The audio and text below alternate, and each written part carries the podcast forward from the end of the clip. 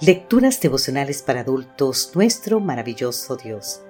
Cortesía del Departamento de Comunicaciones de la Iglesia Dentista del Séptimo Día Gascue, en Santo Domingo, capital de la República Dominicana. En la voz de Sarat Arias. Hoy, 31 de agosto, si alguno tiene sed, tres puntos suspensivos.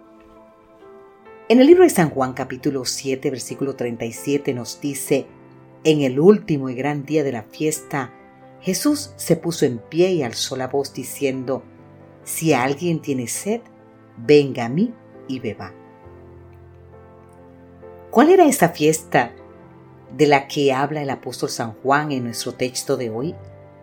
Era la de los tabernáculos. Durante siete días los adoradores agradecían a Dios por cuidar de su pueblo en su peregrinación por el desierto y también por las abundantes cosechas. Un momento especial de la celebración se producía cada día cuando después del sacrificio matutino se realizaba la ceremonia de la liberación del agua. Un sacerdote sacaba agua de la fuente de Siloé, luego atravesaba la puerta del agua mientras sonaba la trompeta. Seguidamente subía por las gradas hasta el altar, donde derramaba el agua. De esta manera el pueblo recordaba la manera providencial en que Dios hizo brotar agua de la roca.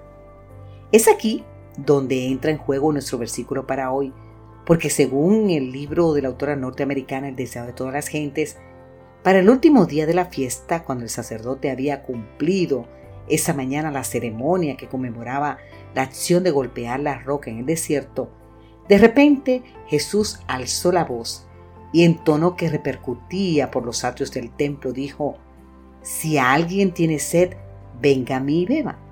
El que cree en mí, como dice la Escritura, de su interior brotarán ríos de agua viva. ¿Por qué no hizo esa oferta el primer día, cuando los viajeros estaban sedientos después del largo viaje desde distintas regiones de Palestina? Porque para el último día de la fiesta los participantes ya habían disfrutado de todo lo bueno que esta vida puede ofrecer abundante comida y bebida, música, momentos de compañerismo con familia y amigos. Sin embargo, sus corazones permanecían insatisfechos.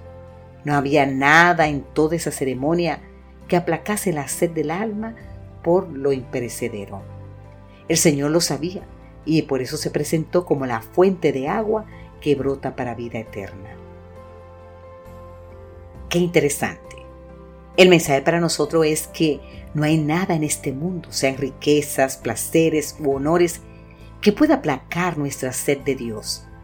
Bien lo dijo Agustín de Hipona cuando escribió, Nos hiciste Señor para ti, y nuestros corazones están, estarán inquietos hasta que encuentren descanso en ti.